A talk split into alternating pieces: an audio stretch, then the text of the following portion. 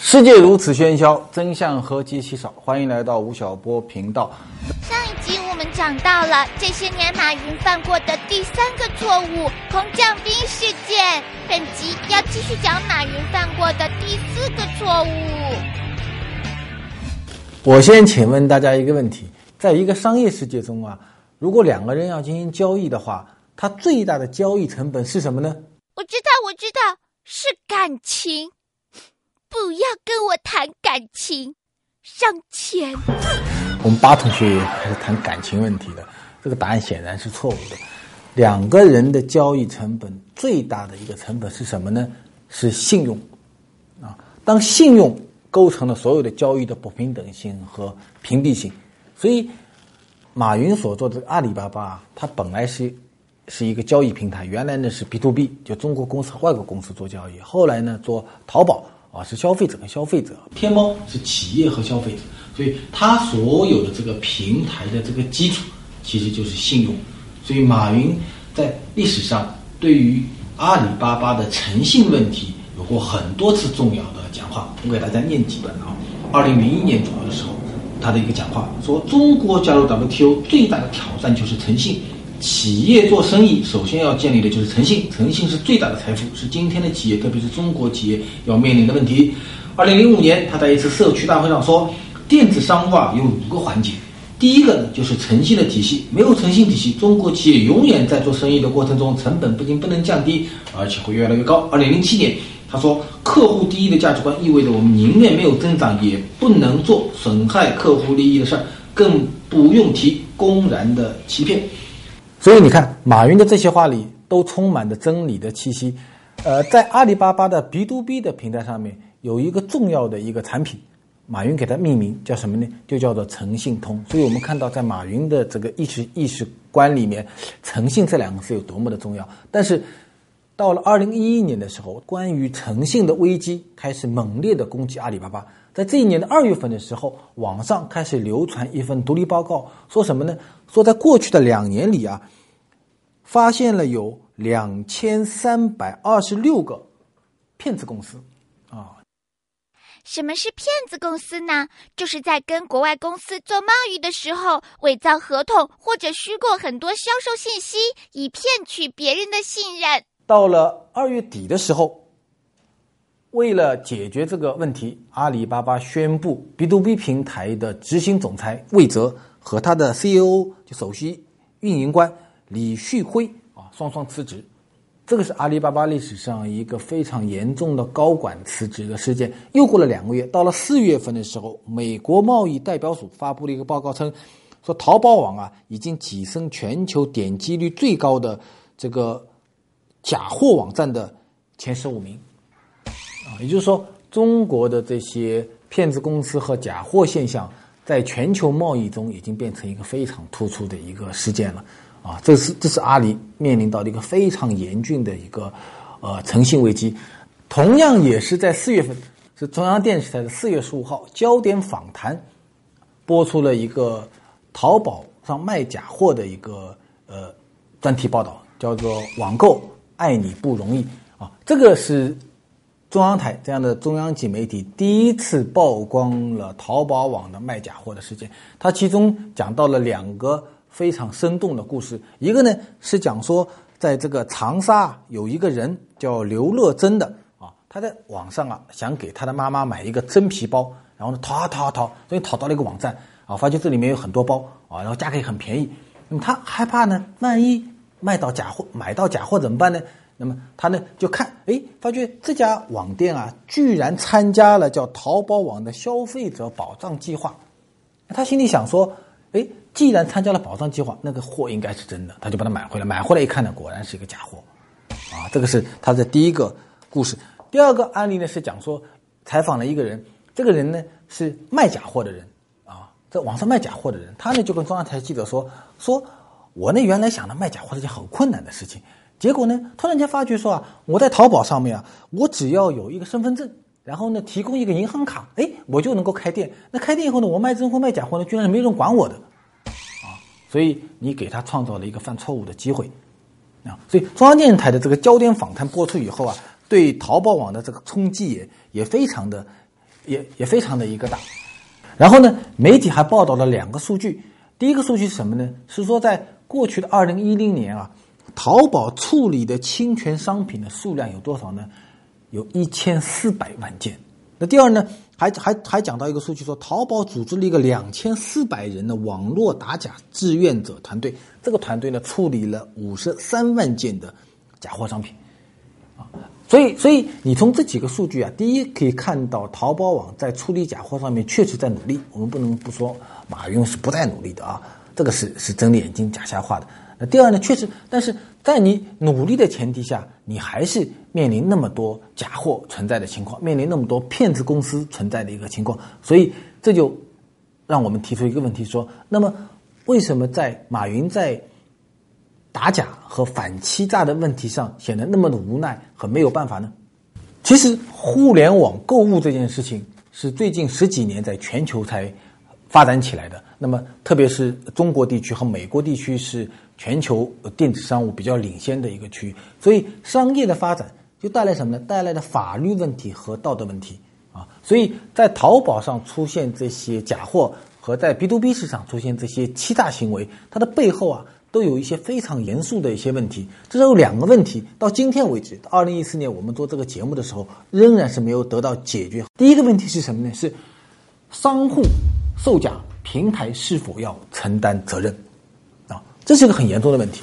这个问题在真实的这个商品世界中啊是不存在的。比如说，我作为一个消费者，我们八同学啊，他到王府井商店里面去买了根金项链，结果发觉这根金项链是假的，气死了，气死了，气死了是没用的。他会怎么样呢？他会直接的投诉王府井商店。王府商王府井商店需不需要承担责任呢？根据中国的现在的消费者保护权益，王府井商店要承担第一责任。所以，然后你哪怕是说，你不要说王府井商店，你就在杭州边上的四季青服装市场里面，你买到一个假货，你可不可以告四季青服装市场呢？你是可以告四季青服装市场的。所以，在真实的世界里面啊，无论是商场也好，市场也好，消费者买到假货，平台是必须要承担相关责任的。但是这个问题在互联网的世界里面，居然是一个问号啊！我给大家讲两个案例。十年前的时候，二零零四年啊。美国最大的这个珠宝公司叫 Tiffany，Tiffany 呢就去告一贝，一贝各位知道是美国最大的 B to C 的交易市场，告一贝说什么呢？说你这个一贝里面有一堆的假的 Tiffany，所以因为你售假，所以你必须要承担相关的责任。这场官司打了几年？打了三年。三年打完以后，美国法院最终做出的审判决定是有利于一贝的，这是一个案例。结果到了二零零七年的时候，一贝在欧洲吃到了苦头，欧洲地区呢，欧洲有一家很大的奢侈品公司叫路易威登，在零七年的时候啊，路易威登集团就在法国告易贝，说在易贝上面你在卖路易威登集团的商品，那路易威登旗下有什么商品呢？LV、g i v e n c i 和迪奥这些大家都都耳熟能详的一些品牌，结果呢，你在卖大了卖大了假货，所以他认为你必须要承担责任。结果，欧洲法院判决是什么呢？判决易贝要罚款六千一百万美金给路易威登集团，啊，所以你看，这是美国和欧洲的一个案例。那么到中国去，到今天为止，还没有一起法律审判案件认定说平台在商户售假过程中需要承担主要责任，所以这个是中国到现在为止法律的一个一个空缺点。第二个问题是什么呢？是商户售假。那你这个平台啊，有没有能力去遏制它？啊，这是一个一个问题，有没有能力遏制呢？马云曾经讲过一句话：无论是对淘宝还是用户，我们都是假货的最大伤害者。消费者买到假货，投诉最多的是淘宝网，但是，重点是但是后面的几句话哦。他但是淘宝网毕竟不是执法机构，我们发现假货提供者并没有权利执法获得取缔，只能关闭店铺。但是被接被关闭的店铺还会更换姓名来重新注册，所以我希望所有网商都能够自觉地打击纯洁的环境。唉，too young, too simple，连我都知道靠自觉根本不可能。这个是二零零九年十二月份讲的话。这段话里面有三个重点。第一个重点，马云说，淘宝啊不是执法机构啊，所以我们没有权利去取缔它。这第一句话。第二句话说什么呢？说我即便取缔了他，他换个马甲又来注册了，我还是没有办法。第三呢，那么面对这情况该怎么办呢？他说应该以德治网啊，就是希望同志们啊都提高道德觉悟啊，给每个朋友们都发一个道德手册啊，你们自觉的啊能够不卖假货啊，这个天下就太平了啊。这个这有这么三个想法，讲不讲得通呢？我认为不是很讲得通啊。虽然我不是一个互联网的高手了，但是如果我让我替马云同学去想想办法的话，我想至少还是有五个办法可以帮助淘宝网来。遏制假货流行，所以我认为说淘宝是有能力，或阿里是有能力来遏制假货流行的。哪五个办法呢？第一个办法，大数据，所有你的消费行为、你的购物行为，在淘宝上面都是有被记录的。马云曾经讲过一句话，说阿里啊，最大的价值是什么呢？是大数据。所以阿里有机会成为大数据意义上的一家最伟大的公司。啊那么，OK，你能够通过大数据来做生意，你为什么不能够通过大数据来打假呢？所以，大数据会为淘宝打击欺诈和假货提供重要的一个技术支持。这个支持，而且不是地面真实的商场啊、市场啊所能够干的事儿啊。这个正是互联网公司的一个技术优势。第二个办法，实名认证。这件事情在新浪微博上面啊，在微信上面已经被长期的使用了，对不对？你一个人发言，你讲了那些危害社会稳定的话，二十四小时之内你就被公安抓走的，就很容易抓到你啊。那你何况是卖假货的人了，对不对？卖假货和发布发表恐怖言论的人有在实质实名认证上面有区别吗？是没有任何区别的，所以完全可以通过实名认证的方式把这些卖假的人给他抓出来。第三个，黑名单制度。通过大数据的方式被发现实名认证，你是个卖假货的人，你就会进入到阿里巴巴的黑名单的平台上面，我就会把你公布掉、曝光掉，今生今世不让你在淘宝上开店。啊，好害怕呀！黑名单制度是有强大的遏制能力。第四个，设立律师援助基金，打官司。中国人啊，最怕就打官司啊。但是其实啊，在一个法治社会中，遏制恶势力最好的办法什么呢？就是打官司。啊，阿里它也设立了很多，大概几个亿啊，十几个亿的消费者保护基金。啊，其实啊，很多消费者保护基金，这个消费者是拿不到的。啊，是一个概念而已。你能不能搞一个律师援助基金？交费的打官司，他花一个一一万块钱，你阿里拿出一万块钱来来来帮助他，两万块钱打官司。啊，他拿五万块钱，你也配他五万块钱，十万块钱打官司，那这个就是真的了，而且还养活中国一大堆的有良心的律师啊。官司打了多了以后，对那些造假的人，他的造假成本怎么样，就大幅度的增加了。第五个办法，推动网购的法制化建设。中国最终互联网销售电商在中国的全社会消费品零售总额中的比例，现在只有百分之三左右，以后会越来越高。啊，我认为达到百分之三十的可能性都是非常的大的。那你再慢慢变成一个全社会最重要的消费平台以后，怎么样呢？你就需要在法律上面推制法推动法治的市场化建设嘛。这是我们中国每一个企业家应该承担的责任。所以我们应该在立法上面来推动法治化的建设。在这个领域里面，谁最有能力啊？谁最有财力啊？阿里巴巴啊。所以，我觉得马云所说的这个，呃，我们不是执法机构，所以我们没有办法去去去执法或者取缔。然后呢，把它取缔了以后，他换个马甲又出来了啊。然后呢，希望大家能够提高道德觉悟，来来这个维持这个纯洁的法律环境。这三件事其实都不靠谱，说明什么呢？说明这个企业啊，在这一方面还没有完全的一个决心啊。所以，这个一直到今天为止。仍然是淘宝受到并购的重要的原因。今年阿里会在美国上市。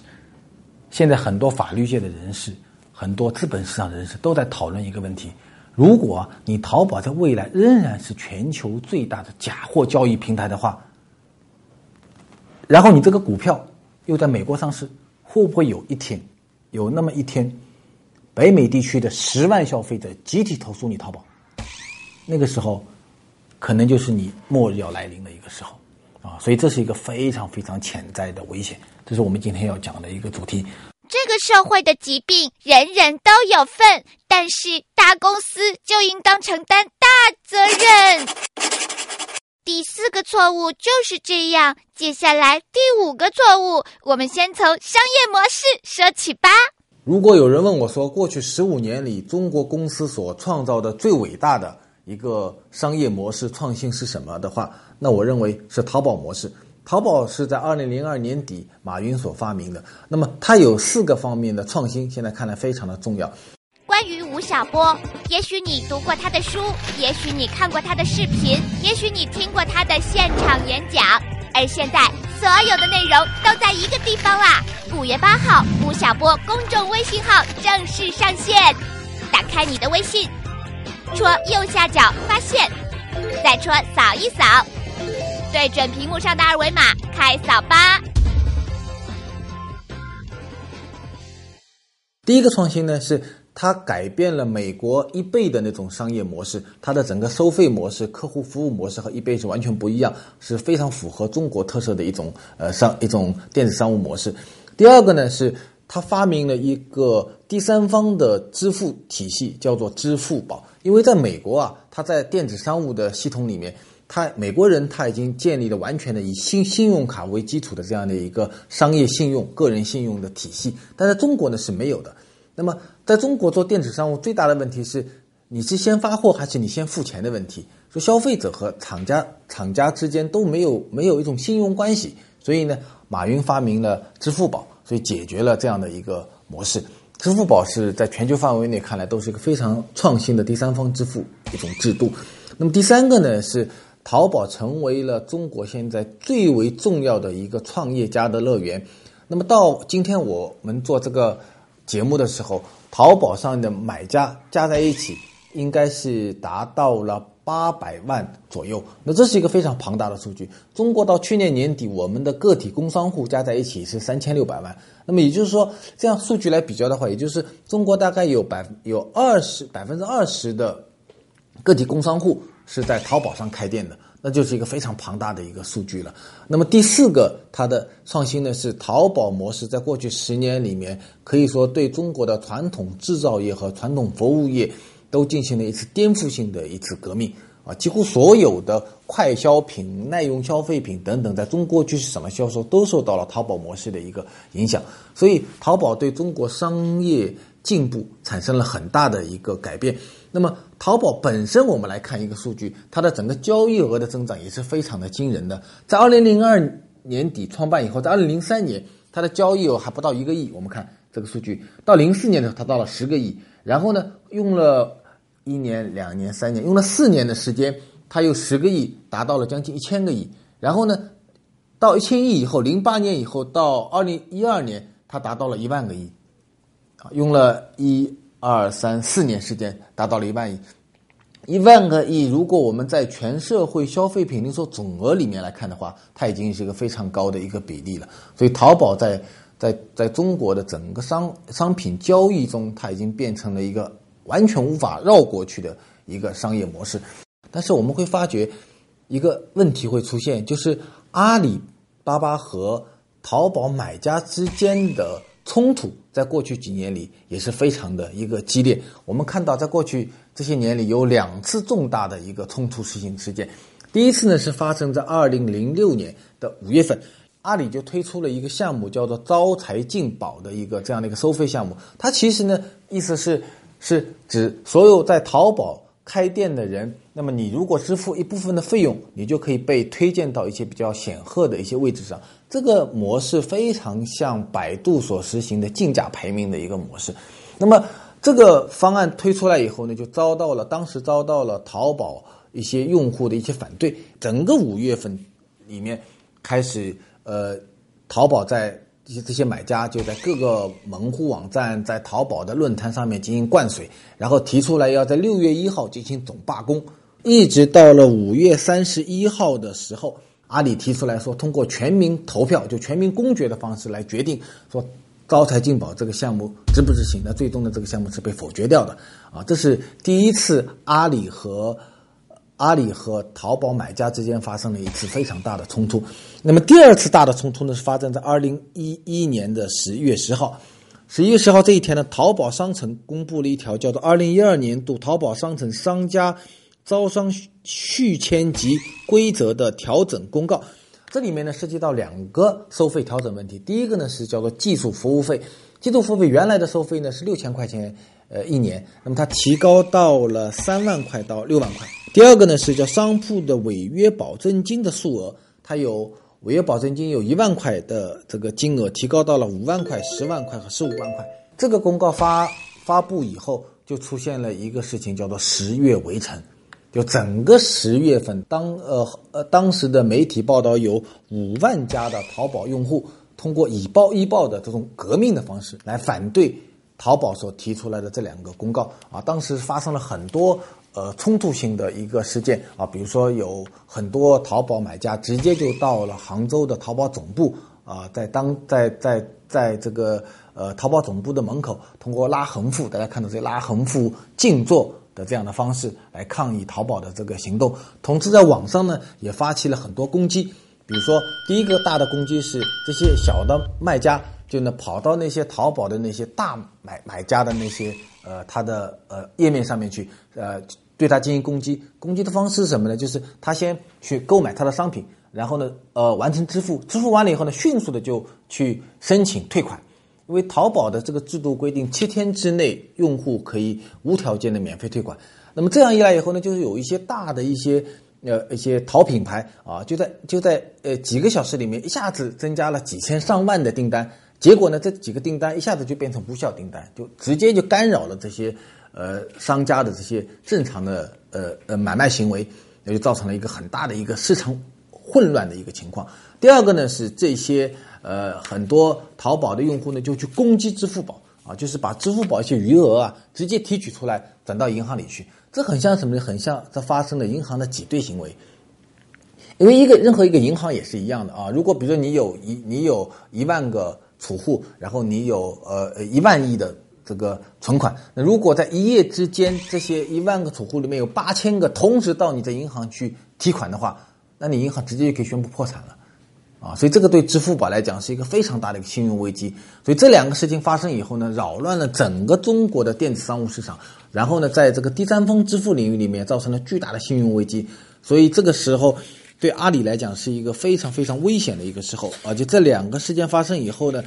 呃，马云自己在他的这些呃微博里面连续的发文章啊，来安抚淘宝用户的一个情绪，甚至到最后是商务部直接来干预到这个事件中，最终是到了十月的十七号啊，大家看前面他是十月十号发布的这个呃公告，然后到了一个礼拜以后，到十月十七号以后，那么阿里就做出了一个妥协啊，他就比如说他。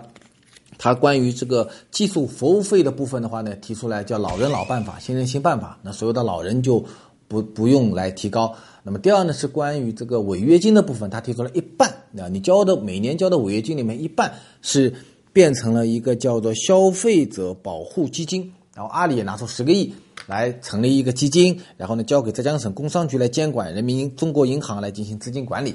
那就一那通过这样的方式呢，呃，化解了这一场危机啊。这两个事件应该说在零六年和一一年当年度都是排名在中国前十大的商业呃新闻里面的。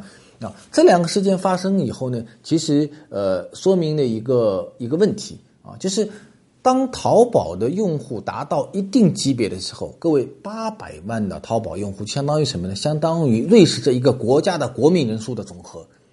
啊，那就几乎一个国家的人，在一个一个商业的平台上面进行交易，那这个时候，你作为这个商平台的一个呃管理者和你这些商民们之间的关系该怎么协调啊？这是从这两个冲突性事件，我们看到淘宝呃是在很长的时间里面，它是没有这样的一个管理经验的。我们曾经说，马云在。在曾经曾经有一次在跟我的交谈中，曾经说他最羡慕的商业模式就是国家模式。那其实淘宝到了像一一年、一二年这样的时候，它已经非常像一个商业帝国了，像一个国家了。那么在这个国家里面，阿里和他的这些入驻的这些商家们之间的利益，实际上是个利益共同体。但同时它又是一个统治者和被统治者之间的关系，所以它已经非常像一个国家模式了。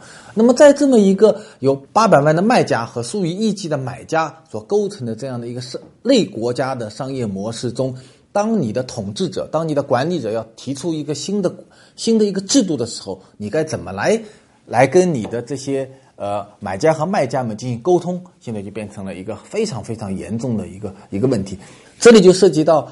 阿里巴巴怎么来重新来反思淘宝的管理模式？有两点，我们是必须要提出来的。第一点就是，当一个制度出台的时候，你有没有形成一种民主协商的机制？就是你，比如说在零零六年，你要提出招财进宝。你在一一年你要提出要你要改变你的续约制度和你的违约保证金制度的时候，那你有没有在之前有释放过这样的一个一个信息？然后有没有跟你的这些淘宝的用户们进行过一个民主协商的一个机制？第二个呢是问题是，那么你怎么样来怎么样来进行这样的一个民主协商机制？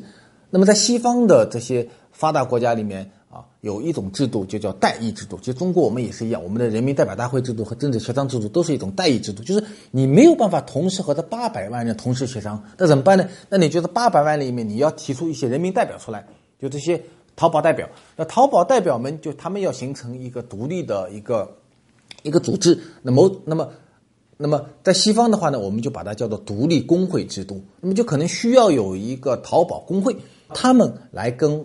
阿里来进行一个协商制度啊，所以民主协商制机制的建立和代议文明的这样的一个引进，实际上是淘宝走向未来所必须要思考的一个重大的一个问题啊，所以这个是我们所讨论到的一个一个阿里阿里巴巴在过去几年里面可能在在制度设计方面所欠缺的一个部分。阿里他曾经提出过说，他要。在中国建立一种新的商业文明啊，这个是在过去几年里啊，马云和他的这个总参谋长叫曾敏在多次在商业演讲中所提出来的。那么他们所定义的阿里巴巴的新的商业文明是什么呢？叫做开放、透明、分享和责任啊。这个其实是一个一个我们可以说既是一个商业世界，也可以说是一个文明世界所建立的一个。思想的一个根基，那么怎么能够让让淘宝变成一个开放的一个模式？怎么能够建立一种透明的一种制度？怎么能够分享利益？怎么能够承担起各自的一个责任？那么这个就是淘宝和它的卖家在未来几年里面所需要共同思考的一个问题。任何商业文明的建设，归根到底是一次民主制度的建设。你觉得财经世界谁最帅嘞？嘿嘿，财经世界里面其实从来不评谁最帅谁不帅，但确实有另外一个问题，就是财经界存在的每年应该评一些谁最衰这样的一个一个名单，就确实存在一些很衰的人。过去这些年里最衰的人，我认为就是那些呃预测股票的人和预测楼市的人。比如说在二零零八年中国的股票到达六千点的时候。有些当时有一批人预测说会很很快会过八千点，很快会过一万点。那现在看来，这帮人就是最衰的人。然后呢，在几年前，在二零一一年、一零年、一零年的时候，曾经有一些经济学家预言说，三年到四年后，中国的不动产价格会跌百分之五十。啊，那么今天这三年、四年已经到了，那些人大家去搜索一下他的名字，那这帮人就是最衰的一个人。我现在有一点钱，我需要先买房，还是要先买车嘞？我觉得，呃，先买房还是先买车，就跟吃甘蔗一样的。如果你喜欢，你吃一根甘蔗；如果你喜欢先吃甜的，那你就先买车。那如果你觉得，呃，先先先留一些比较艰难的先啃掉，再再吃甜的，那你就先买房。联想三十年，柳传志说希望员工成为发动机。你觉得企业和员工的关系应该是什么样的呢？这是一个真的是个管理学的问题。这个我认为一个企业总发动机，也就是决策层是个总的发动机，员工还是个执行层面的。